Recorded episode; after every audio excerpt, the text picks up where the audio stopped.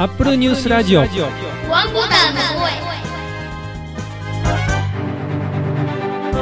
Mac、iPod、iPhone、iPad、Apple Watch、Apple TV など Apple にまつわるニュースをもとにリスナーと一緒に楽しむポッドキャストです。アップルニュースラジオワンボタンの声は毎週火木道の朝に配信する無料で聴ける30分の番組です番組を制作配信いたしますのは大阪の Mac ユーザー会マグネットの山村です。皆さんおはようございます。第2491回2月29日です。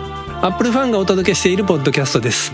私は進行を務める山村と言います。ウルー年の2月29日に配信ができるのは光栄です。今週のオープニングテーマは落とし物自慢大会です。三浦さんです。おはようございます。おはようございます。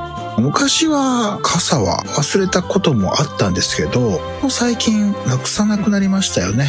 外出も減りましたし、折りたたみ傘で乗り切るぞっていう風に決めていって、どんどん傘がなくならなくなっている三浦です。すみれさんですおはようございますおはようございます。すみれです。飲食店でバイトをしてた時、落とし物1日だけ預かってすぐに交番に届けるようにしてたんです。X とか見てると個人のお店で忘れ物ありました取りに来てくださいと写真で上がってるのを見て危ないなと思ってます。別の人が取りに来ちゃうかもしれないので先に届けた方がいいと思うんですがね。今日もよろしくお願いします。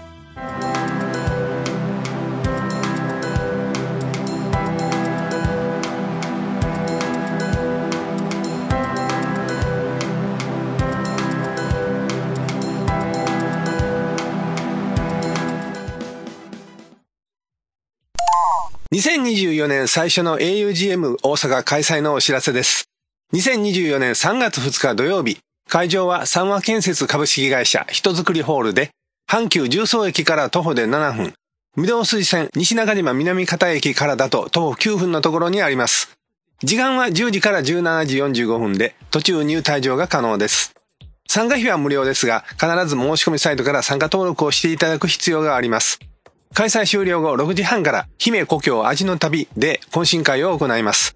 懇親会会費は5000円で、こちらも申し込みサイトから参加登録が必要です。当番組ページにもリンクがありますが、augm 大阪のオフィシャルサイトにも申し込みページへのリンクがありますのでご覧ください。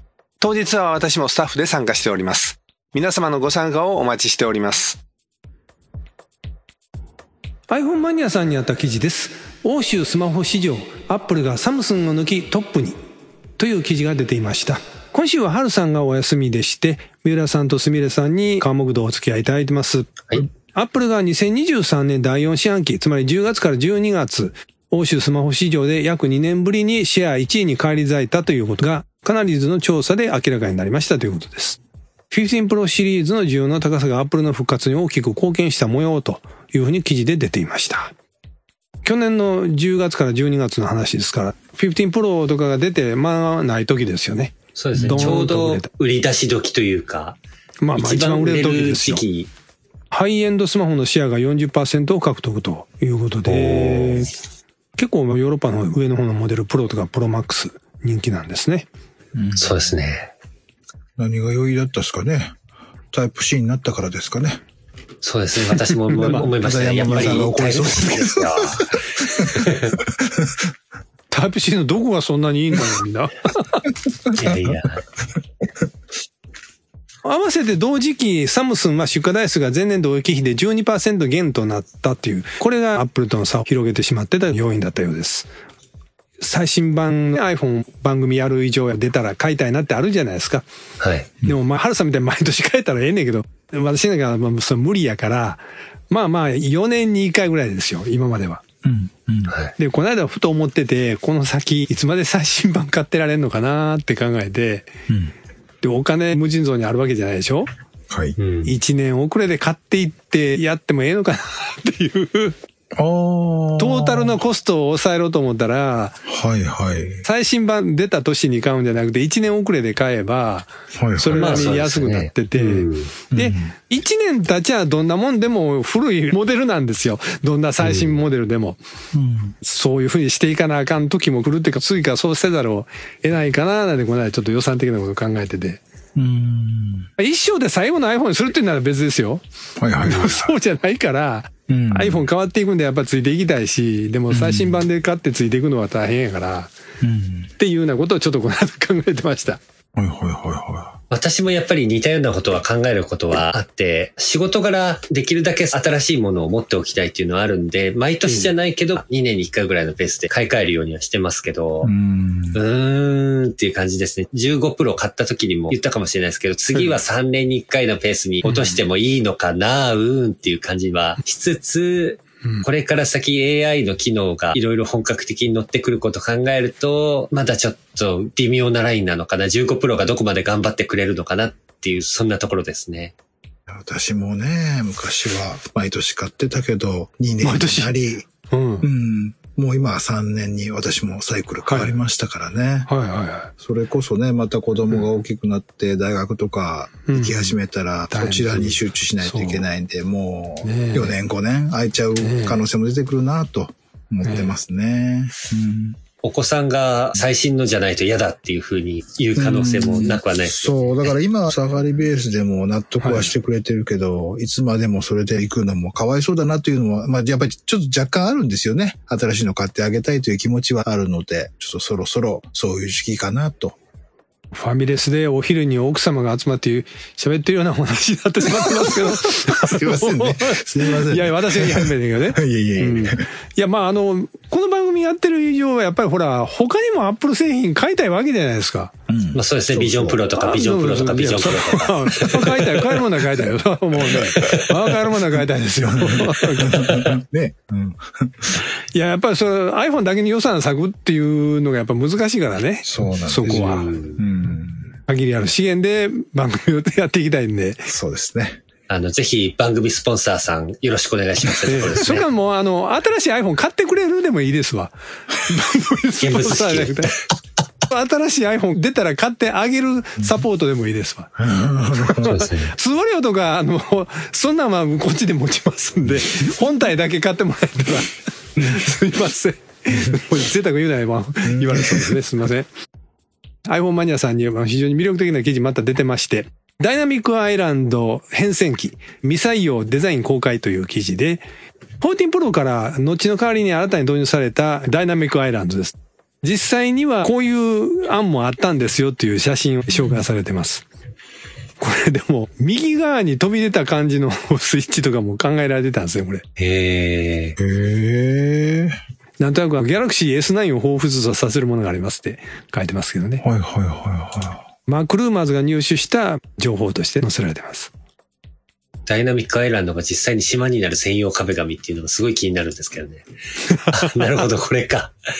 マーク・ルーマーズさんのリンク先見に行くと、アイランドが実際にこういうのになる可能性もあったという、むっちゃくちゃ太いアイランドとか可能性あったみたいですね。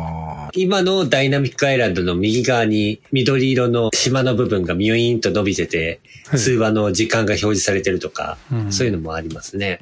ーうん。そういういろいろアイディアがあったそうです。お二人ともダイナミックアイランドなんですね。そうですよ、動く島ですよ。ひょっこりひょうたん島ですよ。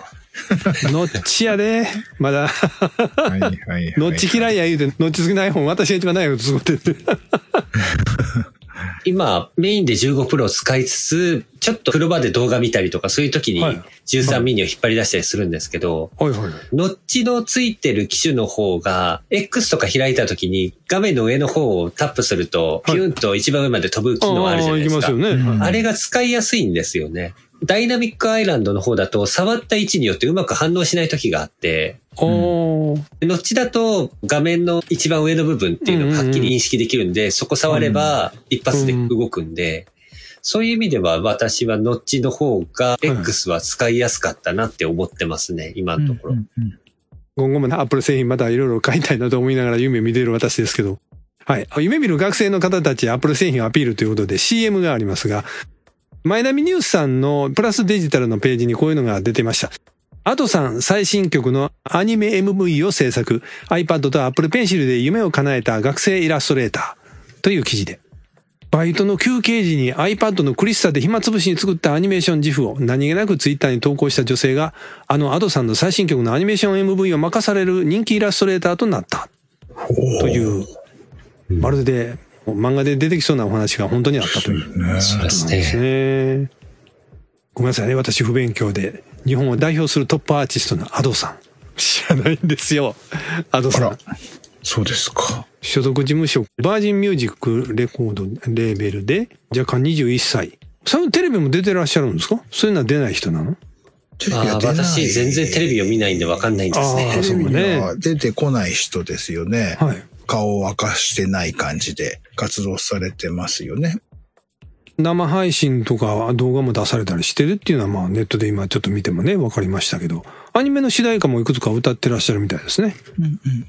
どうしてこうネットとか普段から見るのに、こういうアーティストの情報に私は触れられないんでしょうね。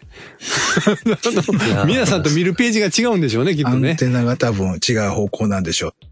それぞれね。うん山村さんは山村さん自身がアーティストみたいなもんですか？ら自分で発信してるんで。そうですね。うん。うまいこと言われたような気がするぞ。ほんまに。まあまあええねんけど、はい。手書きの歌詞が印象的なアニメ MV を iPad Pro で制作ということで、うんこれアプリは何を使ってらっしゃるんですかね？えっ、と、プロクリエイトとクリスタを使ってるみたいですね。プロクリエイトドリームスっていうアニメーションアプリですね。うん。ねえ、プロクリエイトドリームスって私も皆さんも3500円払って買って、全然それから使ってないアニメーション制作。使ってない。使ってないな。立ち上げて勉強しよう思ってから結構違うのしてたな。YouTube で見ながら2つぐらいは作りましたけど、そこからピタッと止まってあ、作ったんですか？作るとこまで行って作ったというか、もう真似して書いただけですよ。お動いとる動いとるってもう喜んではいはいはいはい、それで、喜びが続かんね。いかんね。あの、リスナーさんでも何人か、俺も買ったけど全然 使ってない人きっといると思うんで、あの、そうねそういう人、まだコメントくださいね。使ってない人募集。そう、そうそう、そう そういうの聞くとまたね、ちょっとみんなで頑張ろうかっていう気持ちも湧くかもしれないので、で多分ぜひ。うんアプリ作ってる側が買ってもらった以上は使ってほしいから、なんかやらなあかんなっていう気持ちになるかもしれないです。鳴らしてどうすんねんって感じやけど。魅力的いや、な新それで機能。、そうだ、じゃあ山村さんに iPad Pro を買ってあげようみたいなことを考えてくれるかもしれないです。それはにない。それはないやろな。あったらいいね。このアニメーションを作った方は、仮名でアルファベットの G を当ててジーコさんと呼ばれてる方、匿名でやってらっしゃるんだと思うんですけども、ジーコさん、最初は任天堂 DSi のお絵描きソフトで動くメモ帳というのがあって、それでいろいろ絵を描いてたんだそうです。おおそっから。でで、結構それはアニメーションみたいな感じの絵を描くのに良かったみたいで。で、まだ Apple Pencil がなかったんで、サードパーティーのスタイラスを使って iPad で絵を描き始めましたということですね。2012年頃。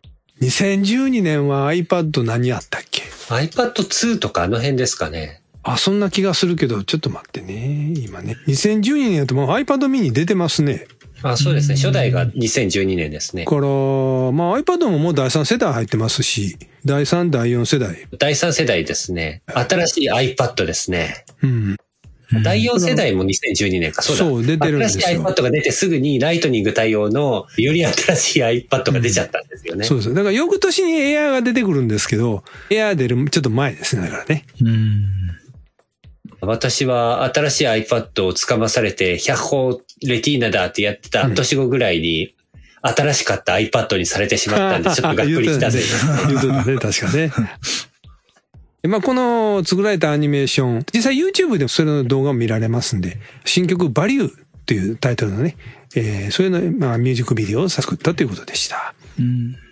最近 MV って言い方するんですね。なんか昔よくこういうの PV って言ってたんですけど、うんプロモーションビデオで。プロモーションビデオ。今は、ねえまあ、ミュージックビデオって言い方するミュージックビデオっていう言い方しますね。音楽に関しては。この手書きでこの枚数やっていくのって、セルとまた違うけど、それでも大変ですよね、これ。ですよね。ねえ、すごいですね。こういうのも時期に AI がある程度助けてくれたりするのかもしれないですね。実際ありますよ。中割りうん変えたりするのありますからね。うん。この前並さんの記事も最後の方で、ちゃんとアップルは期間限定で学割キャンペーン、新学期始めようキャンペーンを実施してますということで、その辺も抜かりなく紹介されてました。一緒に一回ぐらいはね、アニメーション作りたいですよ。作ってるじゃないですか、今村さんは一応。あんな話でもアニメーション、なかなか。対策でも5分でもこのストーリーになってるやつを作ってみたいですよね。すみれさんは教科書の端っこでパラパラ漫画書いたりしませんでした？パラパラ漫画は多少書きましたけど、どっちかというと、ええ。国語の教科書のそれぞれのタイトルの後ろに出てくる作者の写真を、あの、あーちょっと鉛筆で塗って、タモリーってやったり、おはぐろってやったりとか、そういう遊びをしましたね。はいはいはい。不備来館とかあの辺みんな落書きするパターンやね。そうですね。ひげ生やしたりとかいろいろやりましたね。掲示板でみんな教科書こんだけやって遊んでるっていうのをみんな写真上げたら外国の人が、はいその落書きした教科書売ってくれっていうのがようあって、あんまり面白いから本物が欲しいと。という人たちが結構海外にはいるみたいやけど。日本の教科書案外売れるかわかんないです。売ったらあかんかもわからんけど。教科書ってあれもらえるじゃないですか、小学校の時は。中学校はもらえるのかな、あえっ、と、基本的に義務教育はもらえますね。もらえますよね。うん。で、なくしたら自費で買えってやつですそうね。。うん。大体放課しますよね、教科書最後。はい、捨てますよ。私、ちょろっと実家整理すると残ってたりするのはありますけど、んはいはいは今週のオープニングトークじゃないですけど、落とし物自慢じゃないです。今思い出したのが、中学の時に教科書を一冊なくして、街の教科書を扱ってる本屋さん行って買ったことはありましたね。はいはいはいはい。なるほど。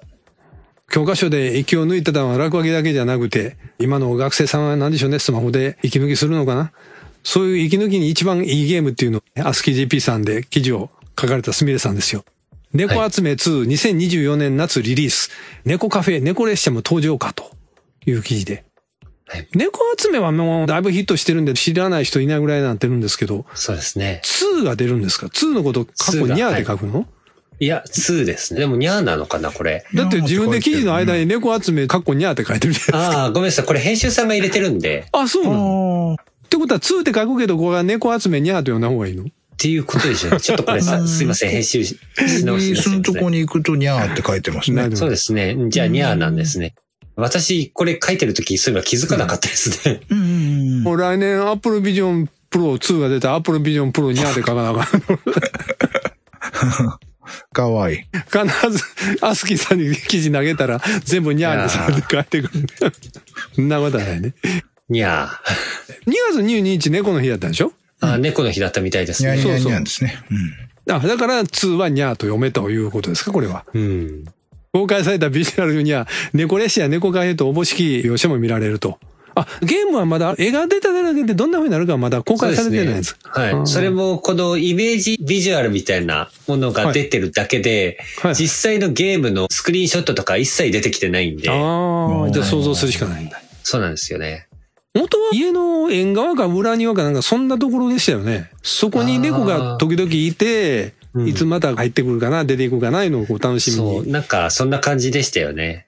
放置系ゲームというか、結構集まるとなんかもらえるんでしょ？あポイントじゃないけど、アイテムがなんか増えるんでしょ？確か。うん、そういう平和なゲームだった印象がありますね。うんだからみんなやってる人ら集めてスマホの画面見比べて、私これもらったとか、なんかそんなみんなさんやってるの見てましたよ、私。私はやれんかったけどね。うんあこれはグッズ展開も用意するんちゃいますか？どうですかね。ねえ。最近猫系なんでもグッズ出るじゃないですか。うんまあそうなんですよ。すみれさんの推しの猫キャラはないですか？僕はこの猫キャラが好きですと。いや、特に私はこれといってパッと思いつくものはないんですけど、あ日本は世界一有名な猫と世界一有名なネズミが同居してる国なんで、いい国だなって思いますよ。私からは以上です。ネズミ？いや、世界一有名な猫いるじゃないですか。誰？サンリオのトム？猫が。ああ、はいはいはい。で、トムとジェリーのトム？まだ言う？いやいやいやいや世界一有名なネズミは浦安の方にいるじゃないですか。はいはああ、はいはいはいはい。い。なるほどね。じゃあ、そっち、キティちゃんが好きなんだね。私はケロッピーが好きですね、どっちかというと。ケロ、ケロピー。キティちゃんも含めて。はい。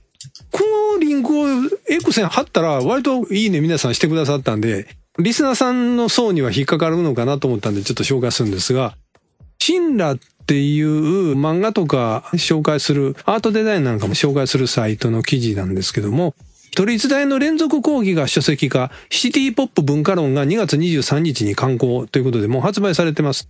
2022年に東京都立大学で開催された連続講義を書籍したものということで、インターネットを中心に起きた現在のシティポップリバイバル、80年代当時の文化的状況、シティポップを準備した都市文化の流星、世代を超えた評価の背景、アジアやアメリカなど諸外国での需要と展開など、シティポップを中心に都市、音楽、イメージ、それらの関係性について考えていくと。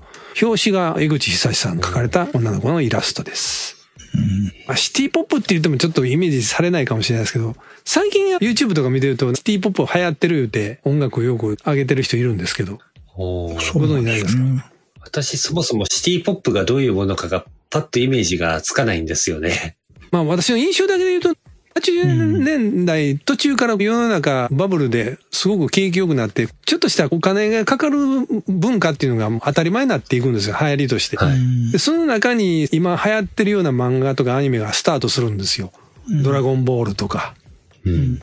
ガンダムもそうですし、まあそういうの、今でももう人気ですけど、そういうのがアニメっていうのを枠超えてカルチャーとしていろんなものを生んでいって、で90年代がまたいろんなエヴァとかいろんなものに、ね、なっていきますけど、もうそれが最初の頃やから、で、大学生とかがやっぱりそういういろんなものでカルチャーとして捉えたりとか、いろんなものがあったんですよね、当時は。音楽でも、映画でもね。私がぐらいの年になると、ちょうどそれを思い出せる年齢なんで、こういう本がシティポップ文化論って聞いた時に反応する人多かったんかなと思ったんで、ちょっとと来るものがあったと。まあちょっと理屈っぽい本にはなってるかと思います。この話はやっぱり三浦さんにお聞きいただきたいと思って最後の記事ご紹介しますが、テクノエイジさんの記事で、テイラー・スウィフトは心肺停止に有効。心臓専門家が心肺蘇生法に最適な楽曲プレイリストを発表。という記事で。別に僕に行かなくてもいいと思うけど。そう。いや、あの、心臓の病というか何に関しては関心が他の人より高いので。あ、あ関心はあります。ええあの、でも、テイラー・スウィフトさんには詳しくない。今、そう、割と渦中の人ですけどね、この人も。うん、そうですね。モナッシュ大学の心臓の専門家たちが、音楽が心臓や血管の健康促進に役立つということで、うん。テイラー・スウィフトさんの音楽が心肺蘇生法を行う時の役に立つというふうに紹介してるんですね。なるほど、なるほど。心臓発作を起こした人の4分の1はそもそも病院にたどり着く前に手遅れになりますと。そこに居合わせた人が心肺蘇生法を行うことができれば生存率が大幅に改善できますと。なるほど。AED なんかがあちこちに置かれてるのと理由としては同じですよね。でもまだまだどこにでもあるわけじゃないから、うん。ね、やっぱりこう周りの人が誰か知識持ってれば助けてあげれればとは思いますけど。そうですね。じゃあ私が心臓を心配してるので、身の回りの人にテイラー・スウィフトさんの音楽聴きまくってって言っとかないとダメですね。そういう問題じゃないか。あのそもそもですけど AED を常に携帯して歩くってわけにいかない。ででかいとでかい。でかい、重い。あれそもそも充電式ですからね。ね電車には積んでるんですかね？駅にはあのと思いますよ。いや、え電車の中にあるかはわかんないですけど、駅には置いてあるはずど。です、ね駅には知ってますけどね。あれね、私一度朝の電車降りて、電車出勤時やから、バーッと人でホーム出るでしょ？そしてホームに倒れてる男の人がいて、で、別の男の人が一生懸命なんかやってて、まあ、男の人どうもね、お医者さんかもしれないですよ。もうすぐ適切になんかやってたから。そしたら、その駅員さんがね、アナウンスで、ただいま駅のホーム内で心肺停止の、心肺停止は言わなかったかな。とにかく、瀕死の方がいらっしゃいますと。で、もちろん。救急手配してますけども、ここで心肺蘇生ですか？それのできる方いらっしゃいました。らご協力いただけませんか？って何回もアナウンスして。で、まあ私らもそんな見ててもできへんからいい仕事行かなあかんないけど、やっぱりあんだけ人がたくさん降りてきてもやっぱりそれができる人がやっぱりいなかったんですよね。ああ、そうですうん、でまあまあその後どうなったかちょっと見届けられなかったですけど、まあ助かったと思いたいですけど、まあその時思ったのはこんなにいてもなかなかそれができる人って稀やねんなっていう、ね、思いましたけど。完璧じゃないけども、YouTube でとかでもいいので、一遍やり方って見ておくといいかもしれないですね。で、そんなに難しいもんじゃないんですよ。はい。で、私は東京オリンピックの時に、シティキャストというか、あの、ボランティアでサポートするねはいうん予定で、その人たちって事前に講習があって、そこで受けるんですよね。この AED の使い方って。はいはいはい。うん、なので私もそれでえっと見たんですけど、練習もさせていただいたんですけど、多分一遍見ておけば、なんとなくはもう分かって、最近のやつはもう全部指示出してくれるんですよ。声で。えこうしてください。次こうしてくださいって言ってくれるんで、一通りもう一回やり方さえ知っておけば、あとは音声聞いて、あ、こうだったな、ああだったなっていうことで、完璧じゃなくてもできるようになっていくといいんじゃないかなと思います。明日は我が身なので。AED は置いといて、心肺蘇生法に関して言うと、はい。結構地域の消防署なんかが定期的に講習やってたりもするんで、あとはいはいはい、そもそも論として、車の免許持ってる人は実技で習ってますよねという話でもあるんで、あのちゃんと思い出しましょうねっていうところですね。いや、もう私の時にはもうありましたよあ、そう。ちゃんとゴムの人形みたいなので相手にやりましたし。う、んうんうんうん私自身はあの高校の時にそういう講習一回受けてるんで、要は胸のとこ手当てて、1、2、3でリズム刻んでこう押していくっていう、あれですか？そうですね、そう、あれです、あれです。で、あれです。呼吸もして。う、んドライジンジャーさんからは PWA サポート削除の件、アプリのインストールがめんどくさいので Twitter と Facebook はこれを使ってます。iPad ならそれぞれアプリも入れれば複数アカウントをスプリットビューできるというふうにいただいてますが iPad ならいけますよ。うん。そうですね。私もよく Twitter と何かっていうのはスプリットビューで画面上2つやってやるときありますけどね。あれ YouTube いけるんですよ。おー。YouTube 半分出して、スプリットビューだいぶやりやすくなりましたね。最初の時全然うまいこと戻られへんかって、分けてしもたら今度もどうやって戻していいか分からへんなって。あと、えのかさん。もうすぐ新型の MacBook Air の噂も聞こえてますが、約10年ぶりの買い替えです。MacBook Pro から MacBook Air。M2 ならロジックも快適なようです。ということで、あ、もうオーダーされた画面をね、ね買ってらっしゃいます。そうですね。あ2月の27から3月の2日ぐらいには到着ってことなんで、この配信が出てる頃には、うんえのかさんの元に新しい Mac が届いてる頃なんじゃないですかね。うん間違って Apple TV 入ってあるね。そんなことないけど。いやいやいやいや。512ギガの SSD と8ギガバイトのメモリで、はいっていう標準的な構成でいかれたみたいですね。あ、その前のこう投稿を見られてるんですね。このえのかさんの投稿にリップの形でくっついてるんですよあ、ね。なるほど、なるほど。はい。はいストレージだけ増やしてます。ロジックのループ素材とか音源は出先でも使いたいのでと。お皆さんこれ見て鼻から血が出るぐらい悔しいでしょう。今血出てますよ。もうすでに出てますよ。いいな タラッタラス、タラッタラ。えのかさんにメール書いたんですね。3年ぐらいちょっとタダで貸してくれますかえのかさんもう何のために自分買ったのか分かんないですよ。買ってすぐ貸せとか。どういうことよ、みたいなお前はジャイアンかっていう。そうそうそうそう。永遠に借りてるってやつですかね。そういうことですね。C ウェーブスさんから2月21日、エアタグリセットしてみるかと。